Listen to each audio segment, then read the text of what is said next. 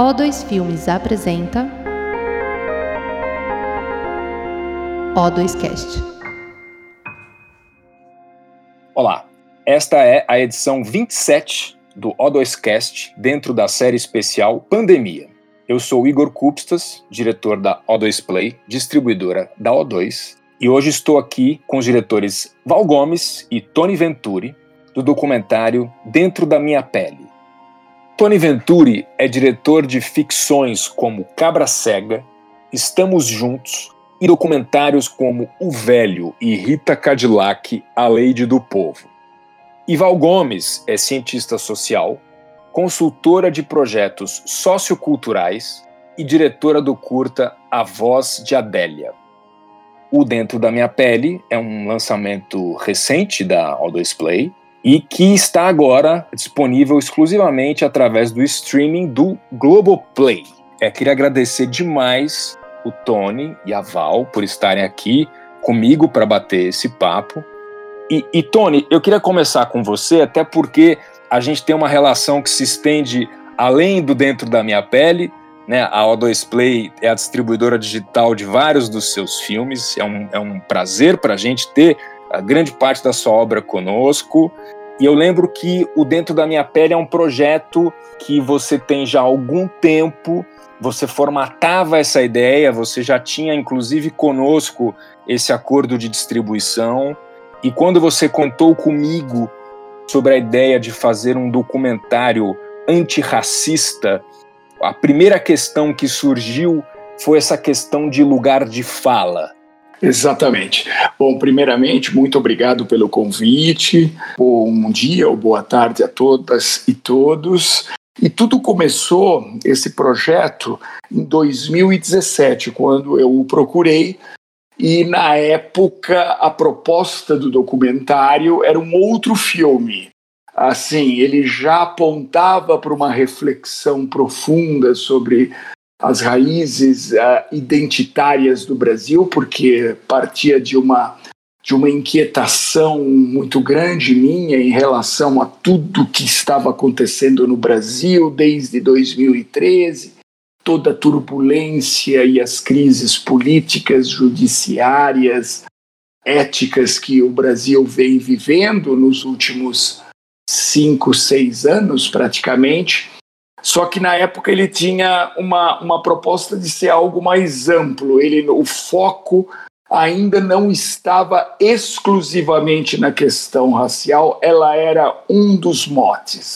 Mas como todo documentário, ele nasce de uma ideia, de uma semente, de uma inquietação, aí você parte para as pesquisas, parte para campo, parte para o encontro da realidade, e nesse processo todo, eu, eh, nós produzimos aqui na produtora Olhar Imaginário uma série muito grande sobre teatro periférico, que tinha três eixos temáticos: o teatro negro, o teatro político e o teatro de gênero.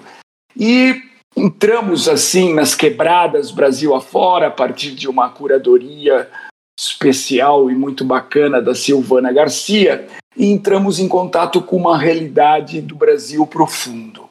E nesse trabalho eu vim a conhecer a Val Gomes, socióloga, pesquisadora.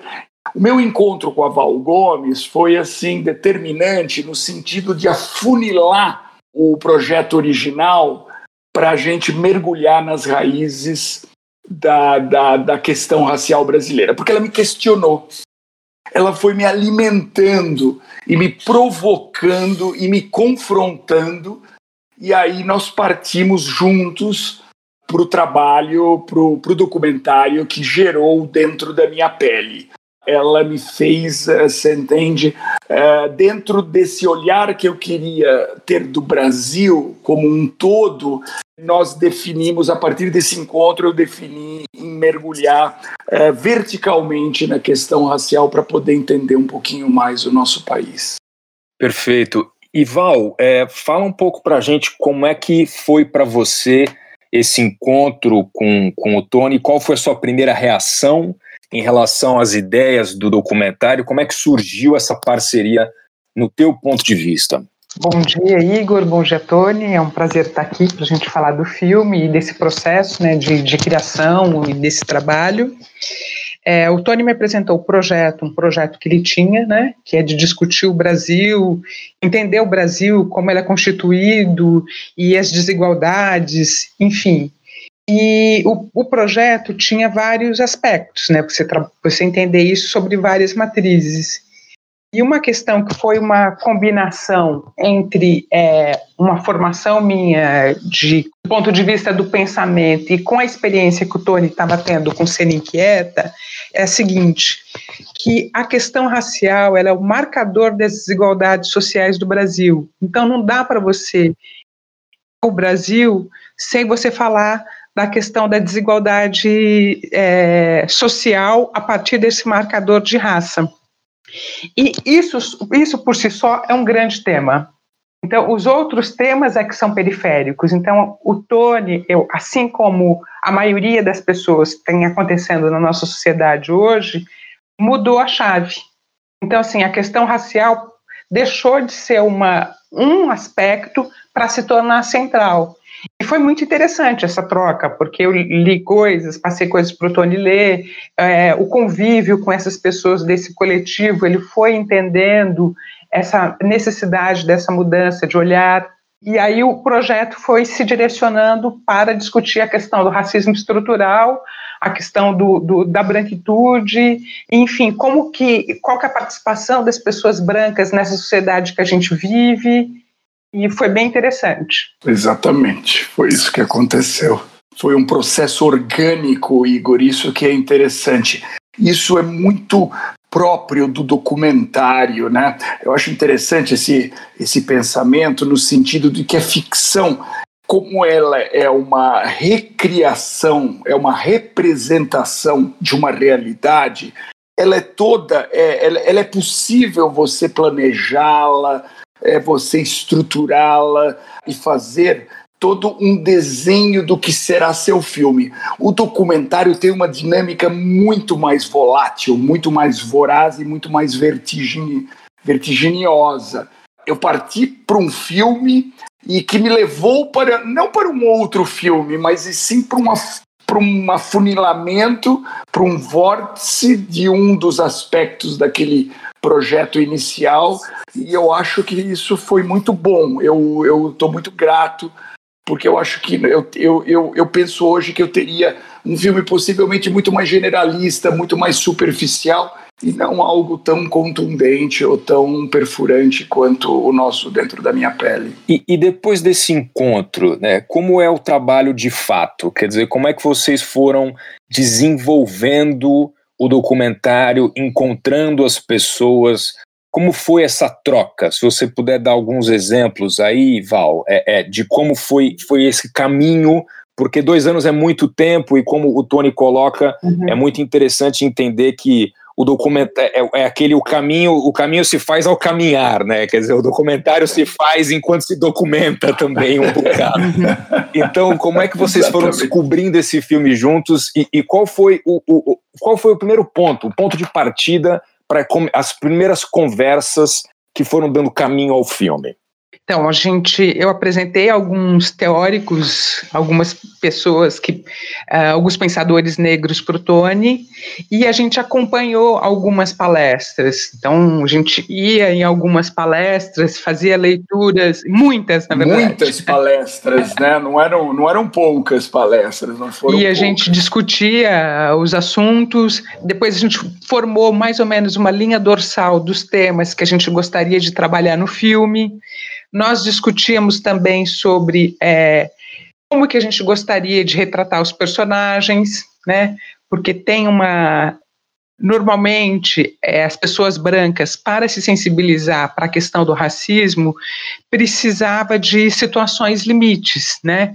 Como um policial com, com o joelho é, no pescoço de uma pessoa negra. Uhum. Só que existem várias ações cotidianas que acontecem com as pessoas negras que são tão violentas e que podem minar a autoestima, a inserção social e etc., e que isso não é visto. Então a gente discutiu sobre isso, que não queria mostrar só situações extremas. Por isso que a gente escolheu situações de racismo, né, que são racismo velado, é, para mostrar no filme. A gente tem uma situação de, de, de, racismo extremo, que é da, da Neide, né, que é empregada doméstica, Sim. e as outras são situações de racismo que acontece cotidianamente com milhares de pessoas, sendo que tem outros milhares que não veem, né? Então tinha uma questão do que mostrar, do que tipo de narrativa. A gente também não queria aprisionar as pessoas negras nas situações de racismo. Então, nós pensamos nessa ideia de acompanhar o cotidiano delas, de ver o que, que essas pessoas fazem. Por isso que no documentário você tem uma história com começo, meio e fim de cada personagem. Uhum. Então, as nossas trocas foram é, bem profundas. E tem uma coisa interessante para complementar a colocação da Val, Igor, que é o seguinte: nós predefinimos sim uma estrutura. De um lado, o documentário ele é dinâmico, orgânico, ele vai sofrendo um processo, mas você segue um prumo, você segue um norte. Você não está no oceano sem rumo, porque isso é o mal de muitos de, de muitos jovens que estão começando e começam a captar imagem, mas não tem um prumo, um norte a seguir. Uhum. Então captam dezenas de horas de imagens, mas não tem um filme. Não, nós tínhamos um prumo. Uma vez definida que o tema seria a questão racial, se estabeleceu um, um, paradigma. Aí se estabeleceu um, um, um, segundo patamar, a estrutura do filme nós tínhamos três linhas narrativas. Nós tínhamos personagens, uhum. que foi uma pesquisa profunda, e eu acho que a, e a Val foi a coordenadora dessa pesquisa em toda a periferia de São Paulo. Então ela pode desenvolver um pouquinho esse tema. Nós tínhamos uma segunda linha narrativa que eram os especialistas, e aí entra esta questão que ela acabou de, de, de nos colocar ou seja, pesquisamos livros, fomos a palestras, entramos em contato, ouvimos, pesquisamos muito na internet esses, esses filósofos, pensadores intelectuais negros e alguns brancos que gostaríamos de, de, de convidar. Uhum. E nós tínhamos uma terceira linha que era poética.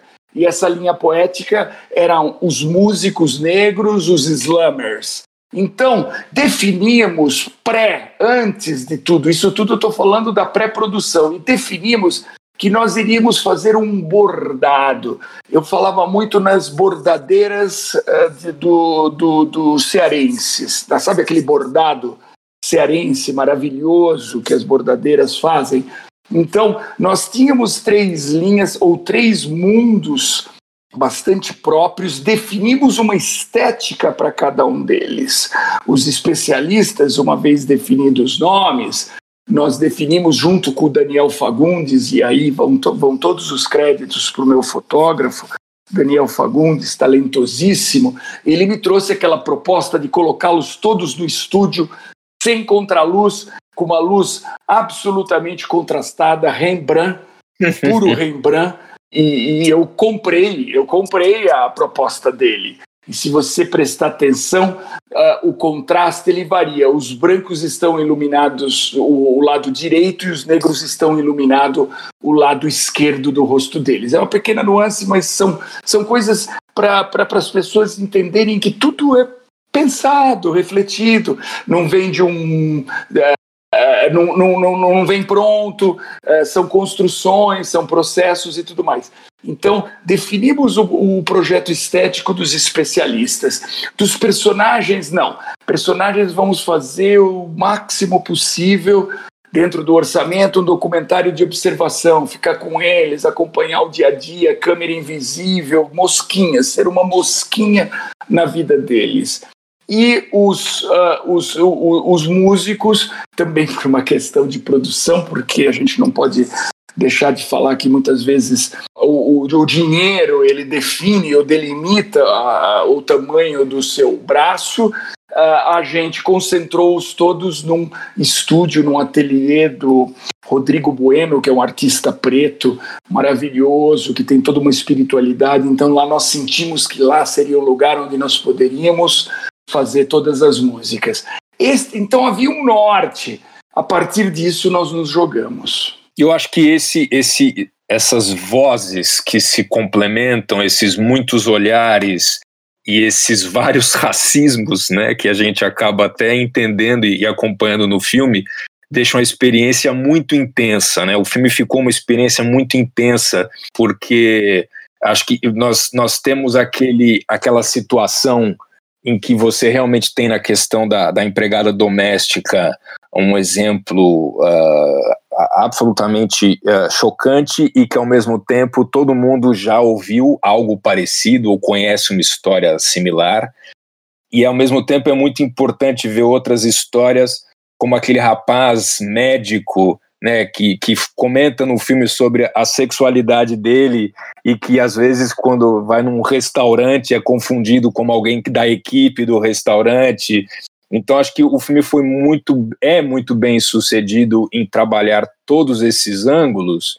E você comentou, Tony, dessa pesquisa em relação a essas pessoas, né, que, que a Val fez muito uh, uh, nesse movimento uh, também nas periferias, mas eu queria entender, Val, como é, como é que se seleciona esse grupo de pessoas também? Quer dizer, qual, qual foi o teu critério? E, e, e vocês tiveram mais conversas além dessas que estão no filme?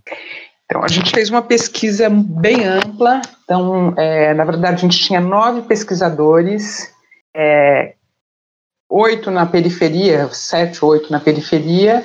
Para a gente brifou essas pessoas e elas investigaram na realidade delas pessoas com situações de racismo, gravavam um vídeo para a gente, preenchiam uma planilha com dados e a gente fazia uma pré-seleção.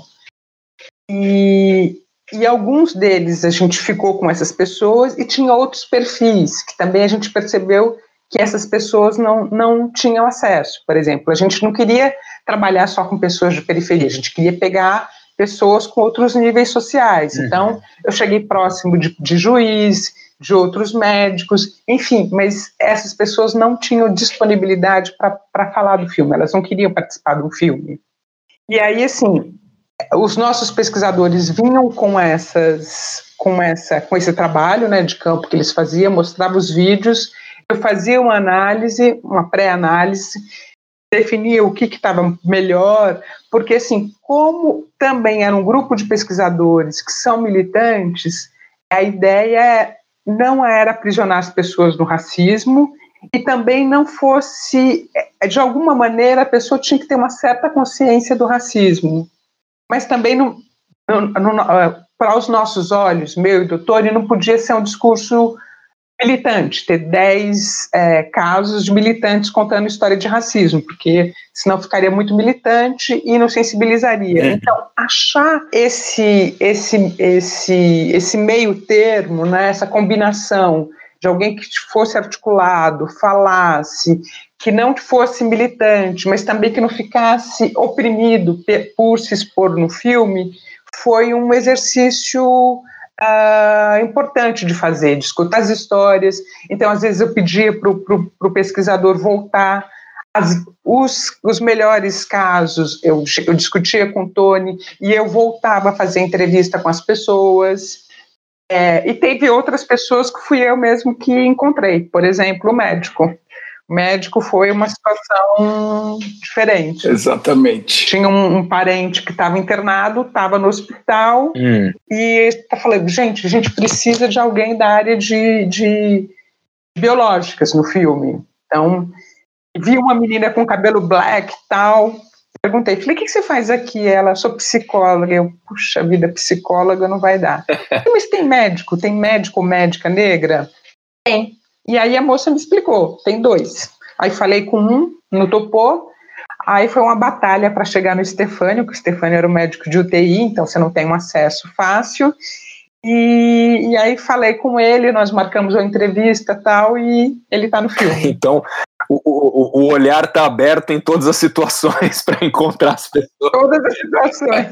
Não, em todas. Eu também trouxe, trouxe alguns personagens que não estão no filme, mas que a gente, é, naquele momento, você fica com um olhar de mosca, 360 graus. Todas as pessoas que você encontra até na rua ou num, numa situação social podem eventualmente servir a ser um personagens. Uhum. E nós tínhamos assim uma uma, uma planilha onde nós uh, uh, estabelecemos, assim, dividíamos por profissão, nível cultural, nível socioeconômico, quer dizer, para estar tá uma diversidade, assim, o conceito era ter uma diversidade. E completando a sua pergunta, uh, Igor, nós sim gravamos 12 personagens.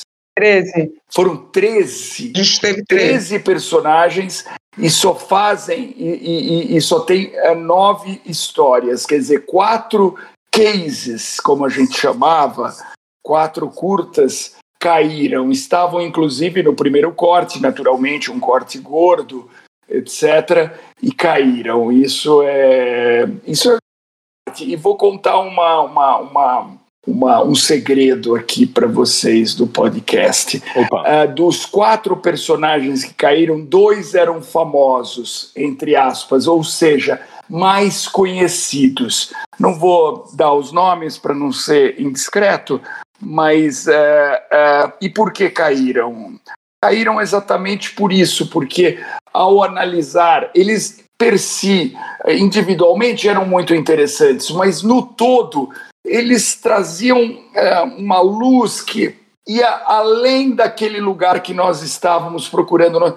Então foi uma questão conceitual que nós chegamos juntos, Val e eu. Val lutou muito por isso, aliás, ela foi a primeira a enxergar, muito intuitiva, muito mais rápida do que eu, que sou homem, mas ela rapidamente gongou os personagens mais conhecidos, porque falou isso vai trazer uma atenção ao filme que nós não desejamos. E assim, ao todo, a gente teve mais de 100 histórias, de 100 videozinhos que a gente viu, eh, que os pesquisadores trouxeram para nós, nós analisamos para chegar nesses 13 e depois estão nesses nove que estão no filme, né? É um processo. Outra coisa que eu queria também falar é que o Tony falou das linhas narrativas, né? E mesmo, por exemplo, as músicas e poesias, foi feita uma pré-pesquisa antes, para saber sobre os temas, é, que cada artista, a pesquisa, que, que os artistas estavam cantando, que música que fazia sentido para o filme. A gente pensou em termos da letra, da musicalidade, é, para poder fazer essa seleção. Então, nós também gravamos muito mais músicos islâmicos do que estão no filme. E foi feita toda uma pré-pesquisa antes para a gente poder gravar. E mesmo assim a gente ficou com, com o Slammers, a gente gravou nove e nós ficamos com dois.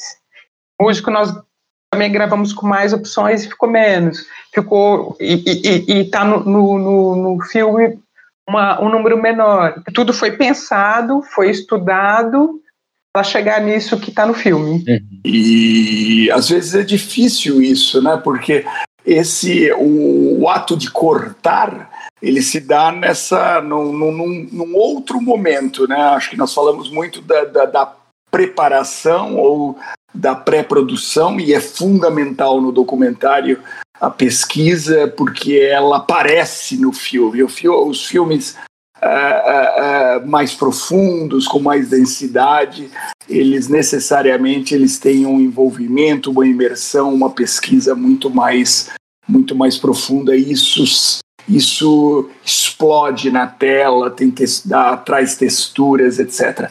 Aí você tem um segundo momento, que aqui é o, o grande momento da, da, da, da, da, gravação, né, da produção, e no documentário ela tem uma característica especial, ele não é ao contrário da ficção, que ele é todo planejado ao longo de quatro, seis, oito semanas, dependendo aí do, do tamanho do projeto. O documentário, por ser uma equipe menor e por, por um assunto não estar linkado com necessariamente com outro, ou com, com uma questão de continuidade, ou uma questão de alocação de um set, de um aluguel de um espaço, etc. e tal, por ele estar trabalhando com situações já que existem, ele pode ser gravado ao longo de períodos com interrupções, com folgas, etc. Então, nós tivemos uh, uh, basicamente um mês de gravação inicial e no final de, de, de 2018, foi em dezembro de 2018, eu me lembro até que nós tivemos alguma dificuldade por causa de Natal, ou alguma facilidade também, porque as pessoas já estavam mais tranquilas, gravamos em dezembro, mas gravamos de novo, tivemos uma nova bateria de gravações em março de 2019. E na terceiro momento, só completando o pensamento para não ficar no ar, que é o momento da montagem, é aí que o documentário aparece. É aí que o filme nasce, porque uh, a montagem é tudo no documentário. Vocês comentaram uh, de, de, personalidades um pouco mais conhecidas do público que, que saíram do corte final, mas eu diria, eu acho que a pessoa mais famosa do filme é, é um dos músicos que é o Chico César, né? Uh, fala um pouco de como foi uh, abordá-lo e por que a decisão de mantê-lo no filme. Para mim, é óbvio pela qualidade da música dele, é, é impressionante, mas é, vocês chegaram a, a, usar esse mesmo raciocínio para o Chico em algum momento? Teve essa dúvida se mantém ele ou não no corte? É, o, que eu quis, é, é o que eu quis dizer das personalidades que caíram foram os personagens a camada narrativa dos personagens. Nos músicos, não. Nos músicos, nós procuramos, não, não, tinha, não, não teve esse critério. Uh, poderiam ser desde uh, uh, músicos com um, um, um, mais populares ou menos populares. o, claro, o Chico é um nome nacional, o Chico César, mas a Bia, a Bia Ferreira também é uma pessoa conhecidíssima. A Cota Não é Esmola tem 10 milhões de viewers no, no Soulfar, na internet. A, a Lued tá, tá, tá bombando nesse momento. Não, os músicos é, é, a parte poética não havia essa preocupação. Inclusive, convidamos outros muito, muito famosos que não puderam na época. Chegamos a convidar Criolo e que não estava no Japão, alguma coisa assim, não me, não me recordo mais. Então, no, no, no, com os músicos não havia essa, não houve essa preocupação, esse corte, sabe, esse corte conceitual. Tem uma, tem uma questão também que a gente, é, que foi uma premissa que o Tony trouxe desde o começo para os especialistas, que era de dar voz para as mulheres, tanto que tem muito mais mulheres negras do que homens falando na camada de especialistas, Sim. E na camada de músicos, eu diria que tem um encontro geracional, né? Que você tem essas várias gerações. Você tem bem jovens, você tem mais maduros, você tem Chico César, você tem a Dona Enicide, que é uma que ela não é famosa para a mídia, mas é uma pessoa importante para a comunidade, né? Uma um ancestral que faz o batuque. Então você tem um, um, um balanço de geracional assim, cultura de várias gerações. Em muitos momentos no, no filme, Tony, você é quem uh, aparece, inclusive, é você quem entrevista muitos desses personagens e especialistas. É, uh, como é que foi o teu preparo em relação a isso? Você tinha um roteiro que era, era o mesmo para todo mundo? Você fez coisas muito específicas?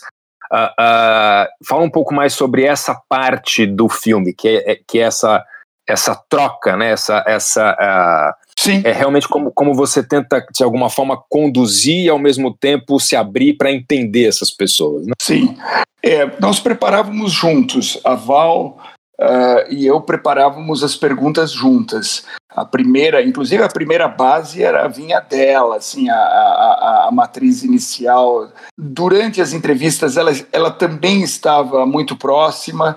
É, é, isso é interessante, como à medida que uh, uh, ela foi ganhando espaço no filme, uh, ela foi se aproximando desse lugar da entrevista, foi perguntando para as pessoas, foi ficando ao meu lado, porque isto foi sim uma, um processo. Esse caminhar juntos foi construído através dessa, dessas gravações, dessas pesquisas, então, uh, fazíamos uh, muito uh, em conjunto. Como tinha a ideia do, do, do questionamento e eu servindo de espelho para a questão da branquitude, para trazer a questão da branquitude, então tem essa presença minha perguntando. Mas ela fez, ela participou tão ativamente quanto eu das, das, das perguntas ou da, da, da, da do processo é, é, dinâmico da gravação, da gravação em si. Só completando, Igor, o roteiro não era o mesmo para todos. Uhum. Porque, assim, cada especialista tinha é, tem uma trajetória intelectual e tem uma trajetória de estudo em determinado tema. Então, tinha parte de, das perguntas que eram voltadas para esse tema e tinha outras partes que era mais genérica, como aquela pergunta que o Tony faz para o Saloma, ele pergunta, nós, essa pergunta foi feita para todos os especialistas. Se o racismo um dia vai ser é, é, eliminado ou extinguir ou vai acabar no Brasil, isso, isso foi feito para todos. Uhum. Naturalmente, no corte final, nós só temos a do Saloma, mas todos temos a resposta de todos, né? Isso faz parte do, do, do, processo. Você sempre grava um conjunto muito maior de. Aliás, nós temos 33 horas de, de, de material muito interessante e que a gente tem um projeto de transformá-lo uh, em pequenos em pequenas pílulas de três, quatro minutos, porque a parte mais didática em si, e didático no, no bom sentido até, a explicação, o, um letramento racial mais básico, por exemplo, o que é democracia racial? Qual a diferença de discriminação com preconceito? Qual a diferença de preconceito com racismo? O que é colorismo? O que é miscigenação? Todos nos responderam, porque cada um deles a gente, como Val disse, a gente desenvolveu, aprofundou, eram entrevistas longas de três horas, uh, a gente aprofundou cada tema, mas essa parte didática acaba caindo fora do documentário autoral, do documentário artístico, porque ela é, ela, ela é muito importante, mas do ponto de vista Uh, do letramento, do ponto de vista do estudo, mas nós queremos. É, é educativo, é quase que exclusivamente, né? Educativo, exatamente não, não, não caberia numa, numa, numa plataforma de entretenimento, numa plataforma do, do, do, do cine e poesia. Uh, então, mas nós temos sim um projeto de transformar esse material, porque é um material de, de altíssimo valor, uh, transformar em pílulas e fazer uma coleção para as escolas, para o ensino médio, para o ensino público brasileiro, porque é um letramento que o branco precisa uh, ter e ele pode ser muito utilizado nas escolas. E Tony, em um momento no filme, você é, é bem questionado sobre o fato de estar na cadeira da direção e te é colocado de que você precisaria dar mais espaço, né? ceder espaço. Essa é uma das questões, uh, uh, é uma das várias, mas uma questão forte no filme e, e que chama também a atenção. É, eu queria que você comentasse esse diálogo e que comentasse como foi para você é, esse movimento de ceder esse espaço, de ter essa troca, e o que, que você recomenda para outros diretores e criativos, né? Hoje a gente tem esse debate tão intenso sobre esse lugar de fala. O que, que você aprendeu sobre isso no processo de realizar esse documentário é, é, e que pode inspirar outras pessoas também a seguir esse caminho? Olha, eu aprendi muito e aprendi basicamente ouvir, escutar. Eu acho esse foi o grande aprendizado, porque um, a gente tem uma tendência a achar que sabe das coisas, e às vezes se enrijece em alguns pensamentos e alguns dogmas, e meu, meu contato e mergulho com a questão racial uh, foi muito, pessoalmente falando, engrandecedor nesse sentido, porque aprendi a escutar, a ouvir, e nesse sentido foi assim.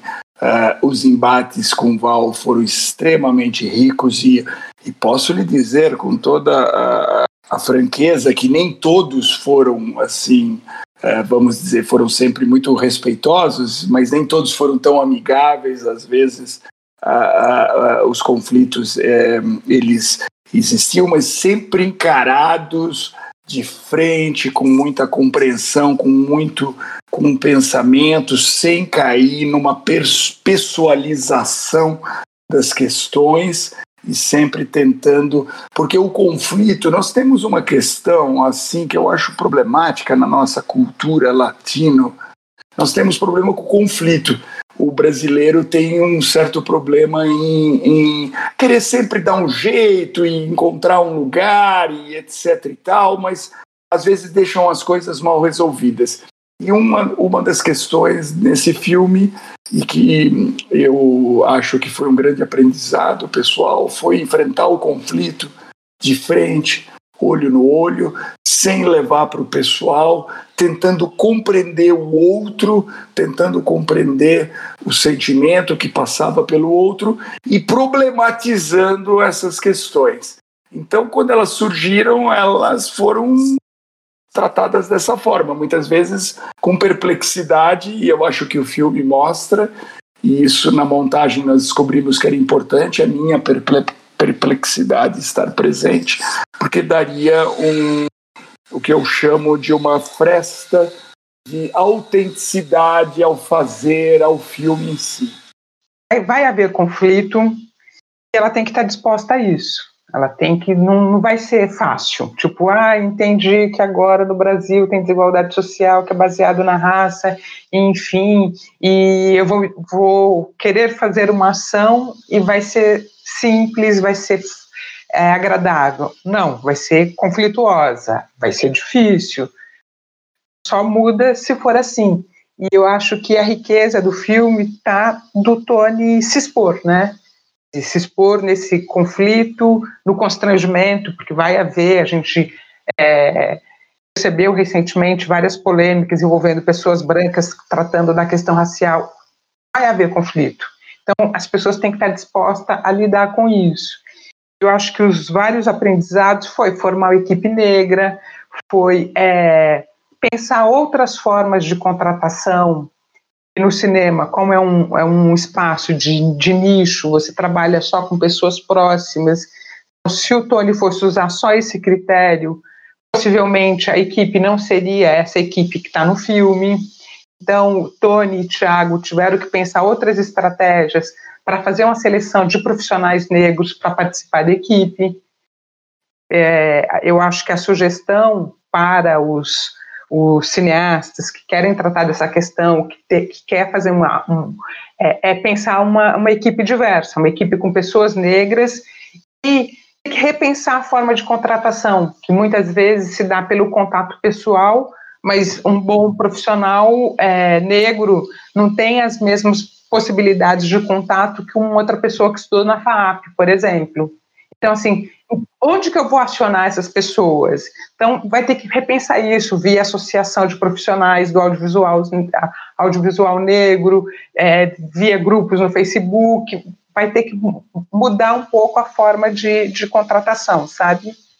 Acho que isso é um aprendizado. Você, Walter, você tem um trabalho específico em relação a isso, não? É, esse portal audiovisual antirracista, é, essa é, é, é, a missão desse portal, desse site? Sim, é, uma, é a missão do, do, portal, do portal é a gente é, viabilizar projetos de, de artistas é, negros, então seja roteirista, diretores.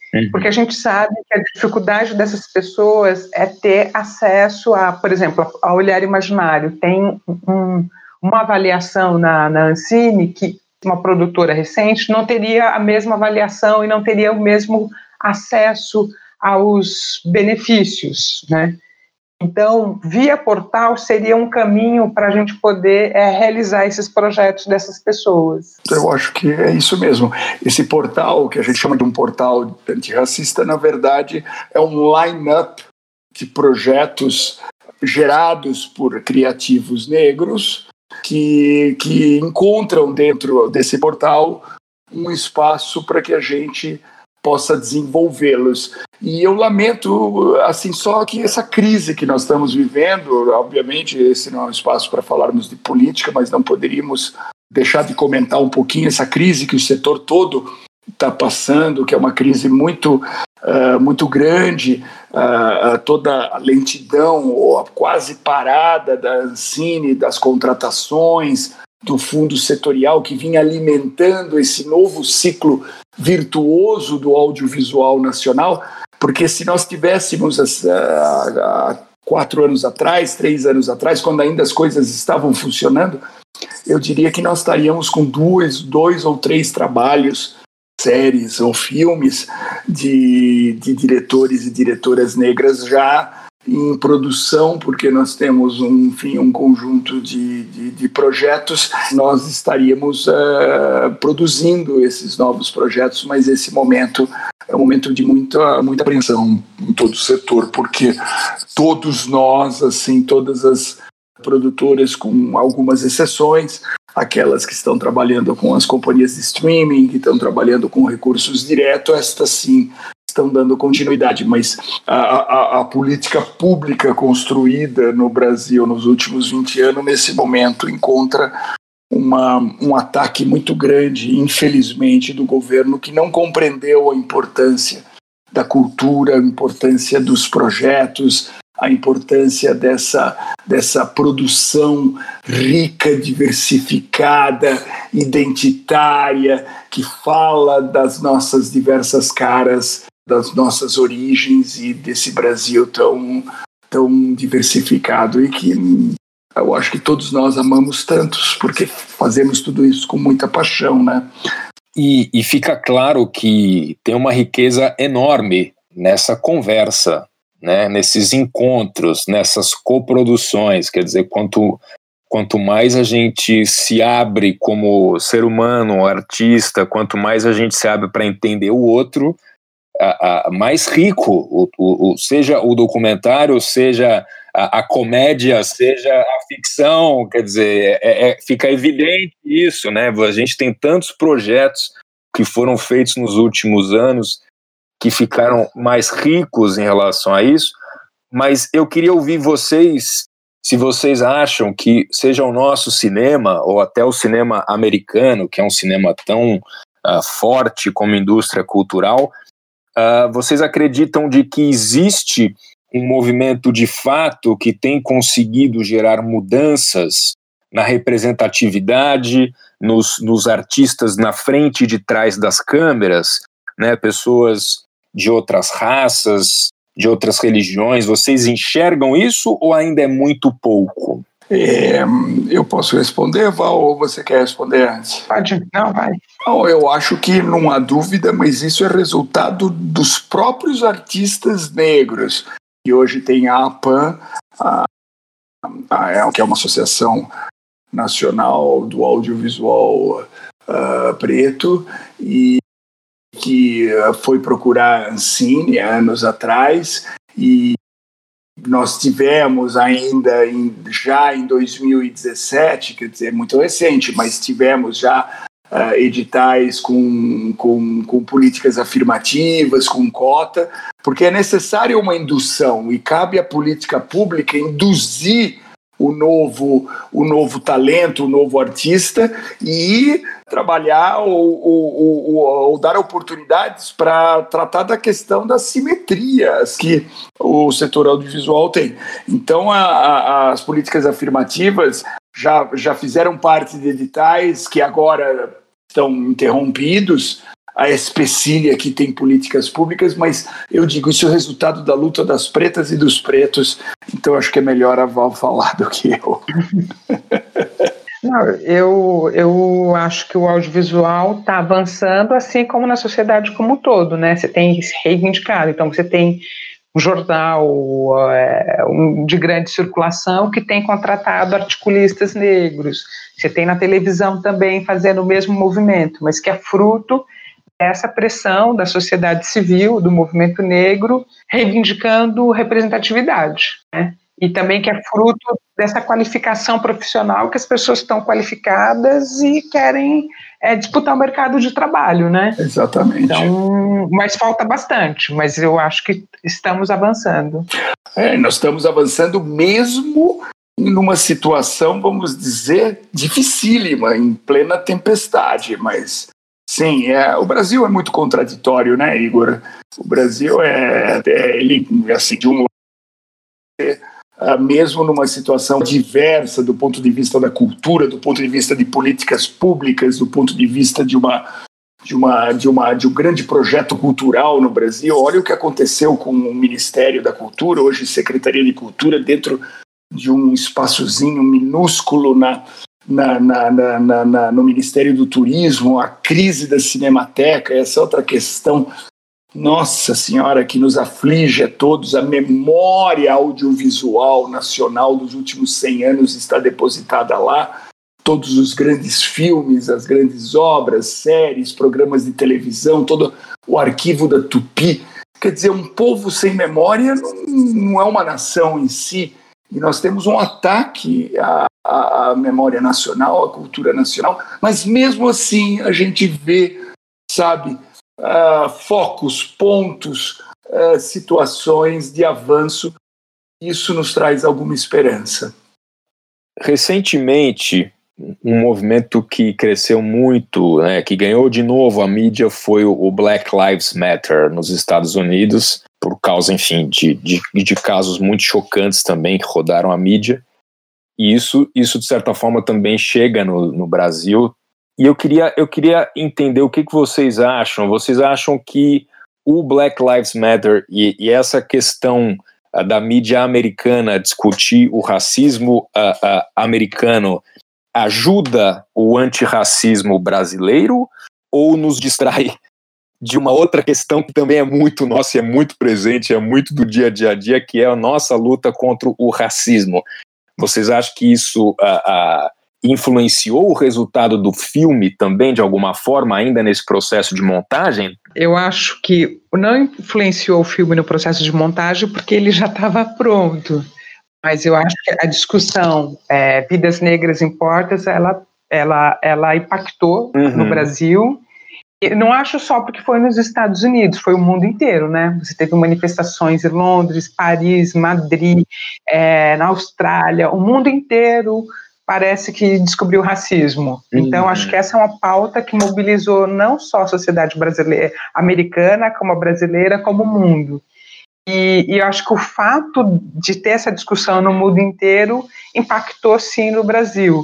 E isso, é, de uma certa maneira, é, ajudou a, o movimento negro, que tem encabeçado essas, essas, essa discussão já há muito tempo, é, a tornar uma pauta para a sociedade. Então, assim, por exemplo, a, o fato da colisão negra é, por direitos, Colisão Negra por Direitos, ter lançado Sem Democracia não há Racismo, que foi um pouco antes.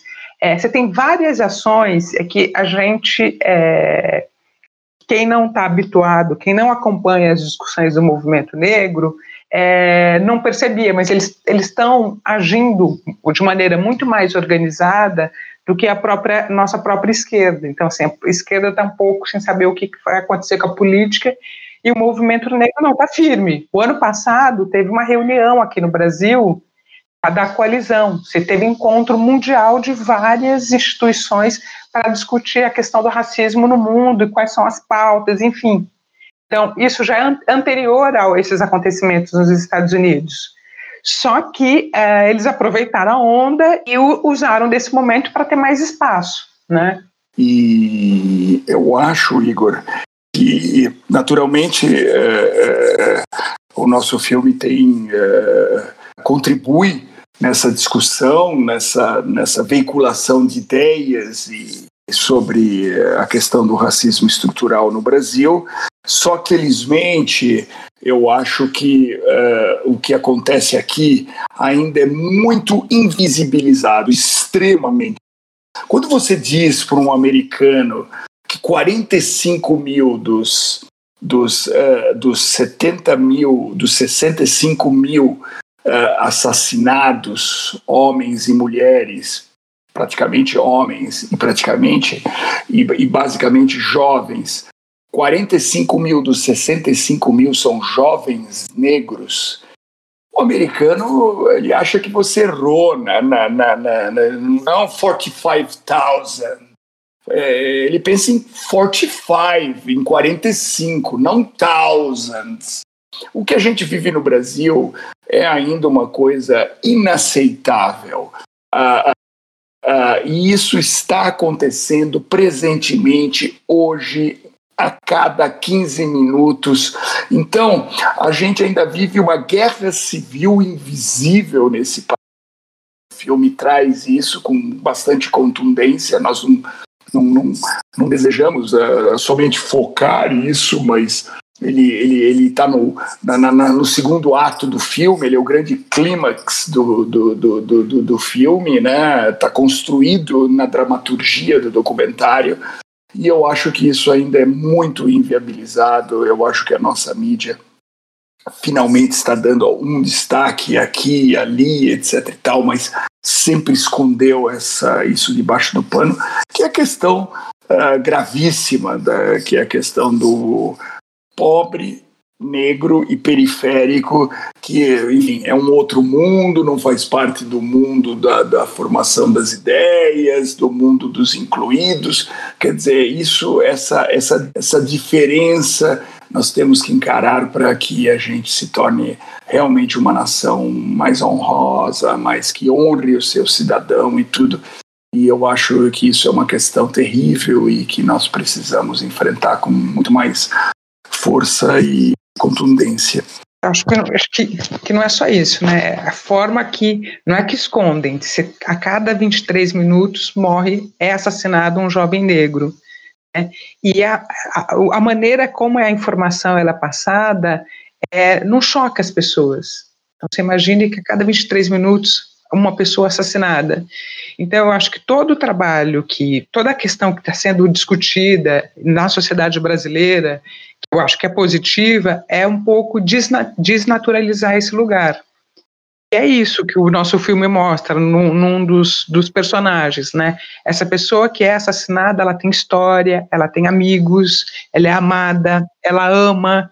É muito diferente de você mostrar isso como um só um dado, um objeto, né? né? Exatamente. Como objeto, exatamente. E, e eu acho, acho que essa discussão que ela influenciou de maneira importante no Brasil, Igor, porque assim, isso pela forma como o nosso filme foi recebido, né? É, as pessoas, é, a gente teve muitas críticas positivas, saiu, houveram várias matérias, é, as pessoas brancas muito sensibilizadas com a história, então acho que o antirracismo, e discutido também na perspectiva de, de, de, de pensar qual a colaboração da pessoa branca para a nossa sociedade, é, eu acho que a gente está num outro momento que as pessoas estão mais sensíveis e propensas à reflexão. E essa exposição do Tony no filme, é, a partir também do que a gente tem lido sobre as críticas, a gente entende que ela foi importante, porque mobilizou essas pessoas para fazer essa reflexão da, do momento que elas vivem, da nossa sociedade. O, o filme ele está hoje na Globoplay, então eu também queria convidar todo mundo que está ouvindo aqui o O2Cast se você assina o Globoplay, assista o Dentro da Minha Pele. Se você não assina, é uma ótima oportunidade. Me parece que até uma primeira semana é gratuita, então se você não gostar por alguma razão, você não precisa pagar, mas assista ao Dentro da Minha Pele. Eu queria agradecer demais aqui a Val e o Tony. E para ir encerrando, eu queria que vocês respondessem ou fizessem o melhor para responder a própria pergunta que vocês formularam para muitos dos entrevistados em relação ao o, fim do racismo no Brasil, ou como é que a gente elimina essa questão no Brasil, se é que isso é possível. Eu queria muito ouvir vocês em relação a isso. Uau! Você quer você fez a pergunta, Tony. Vocês fizeram a pergunta, vocês colocaram as pessoas nesse lugar, eu precisei colocar vocês nesse lugar também. Para ser é difícil, mas. É, eu acho que a gente está bem longe de acabar com o racismo, mas é, eu acho que trabalhar para o fim do racismo é um compromisso de todos nós que acredita que um outro, um outro tipo de sociedade é possível. Então, eu acho que tem que ser uma aliança, como diz o Tony, de brancos e negros. Eu adianto, porque assim, eu convivo com várias pessoas brancas e, enfim, entendo é, e leio e tal.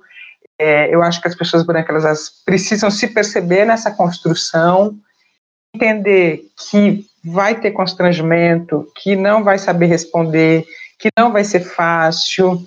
Entender tudo isso, estar disposta a viver todas essas questões e pensar no, no, no, no cotidiano, né? O que, que ela pode fazer para minimizar as práticas, é, para ser antirracista. Por exemplo, criar comitê, tem, tem as escolas particulares agora criaram uma liga de escola antirracista. A ideia é que você tem um grupo de pais em cada, cada escola, pressione a, a diretoria da escola para poder pensar no currículo, coordenação e etc., para que práticas antirracistas dentro da escola. O que eu considero uma, uma iniciativa muito importante, porque a escola é o espaço de formação. Uhum. Né? Então, antes de você trabalhar, você está na escola. Não, e, e, uma coisa interessante é que a, a, é, ninguém nasce racista, né? Quer dizer, Exatamente. Se a gente educa direito, a gente já começa a desconstruir isso, imagino, né, Val? Isso. Então, uma, um exemplo simples é esse, que tem essa liga, que tem matéria, se vocês clicarem na internet, vão saber sobre isso, e pensar outras práticas, né, exercício, contratação, como você fala, o livro da Djamila Ribeiro, Pequeno Manual Antirracista, é um livro que dá um letramento racial é, básico, então, para se perceber, porque as pessoas brancas geralmente elas é, elas falam mais. Tem, pequeno, tem sutilezas nesse processo, entendeu? Então, esse livro é um, é um bom caminho também para poder começar a entender e se perceber e perceber como que pode agir diferente na sociedade, porque o que conta também são os pequenos gestos, né? Não são só os grandes, as grandes ações. Antes de você ir partir para a liga, né, para pensar na discutir o racismo na escola, vai ter que pensar um pouco como que é dentro de casa, né? Uhum. É isso, mas eu acredito que a gente tem que trabalhar para construir um outro tipo de sociedade onde homens e mulheres sejam iguais e preto, pessoas pretas, brancas, indígenas, de todas as nacionalidades e credos, e credos sejam iguais. Bom, eu depois dessa fala da Val, não tenho mais quase nada a acrescentar, a não ser como branco, eu acho que o primeiro passo e que eu poderia dar como sugestão ao branco é se perceber como branco. Eu acho isso bem importante, porque a gente foi criado, infelizmente, numa sociedade onde a gente não pensa sobre isso, onde a gente se sente o centro do mundo, a, a, onde tudo gira em torno.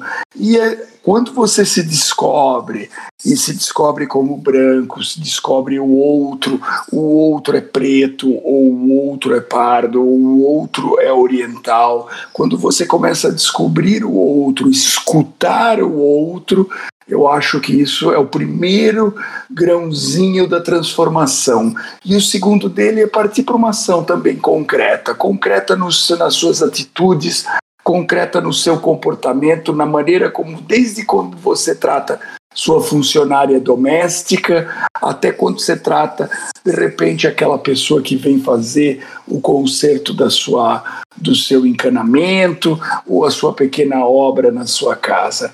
Eu acho que passa por uma transformação pessoal e eu acho que isso é, é, é, uma vez feita, no começo, como a Val diz, pode ser um pouco difícil, pode ser um pouco dura, pode trazer um certo desconforto, mas depois te traz uma liberdade muito grande, porque você se sente mais humano, você se sente mais gente, você se sente mais vivo, e isso é um sentimento indelével.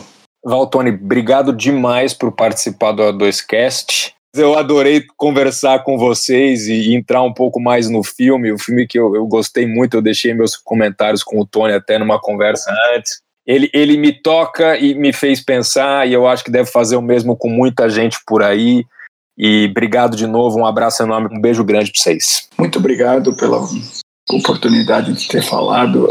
Foi excelente. Muito obrigado, Célia. Muito obrigado, Igor e Gabriel e equipe da O2 Podcast. Muito obrigado, Igor. Muito obrigado, Célia. Muito obrigado, Gabriel. Muito obrigado, Tony, por ter organizado essa conversa.